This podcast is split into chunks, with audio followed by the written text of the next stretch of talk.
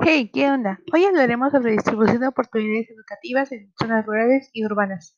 Bien se dice que la educación urbana se desarrolla en la ciudad y a comparación de esto se diferencia de la rural para dejar sus estudios y dedicarse al trabajo de campo o simplemente para ayudar a los padres.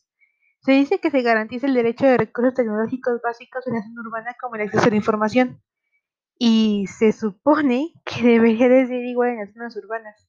Pero ¿qué es lo que pasa?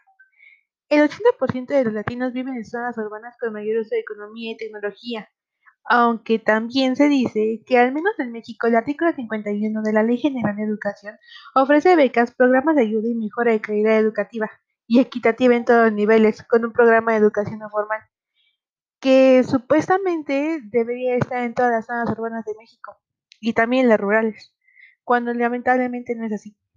Muchas de las veces no solamente por la deserción escolar, o porque los alumnos no quieren aprender. Su cerebro está lleno de ganas y de muchas oportunidades. A veces, la mayor prueba de esto es que los docentes no quieren dotarse o no saben hablar las lenguas que muchas veces se necesitan para que los alumnos pues tengan esa calidad. Aunque lamentablemente la de la infraestructura escolar es de muy baja calidad, se supone que se deben tomar más que nada en cuenta los recursos teóricos y prácticos para evitar la deserción escolar aunque realmente no se garantiza la educación de calidad en estas zonas.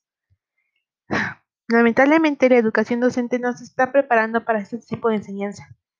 Y nosotros como futuros pedagogos deberíamos de tomar en cuenta todo esto. En fin, siempre es su última palabra.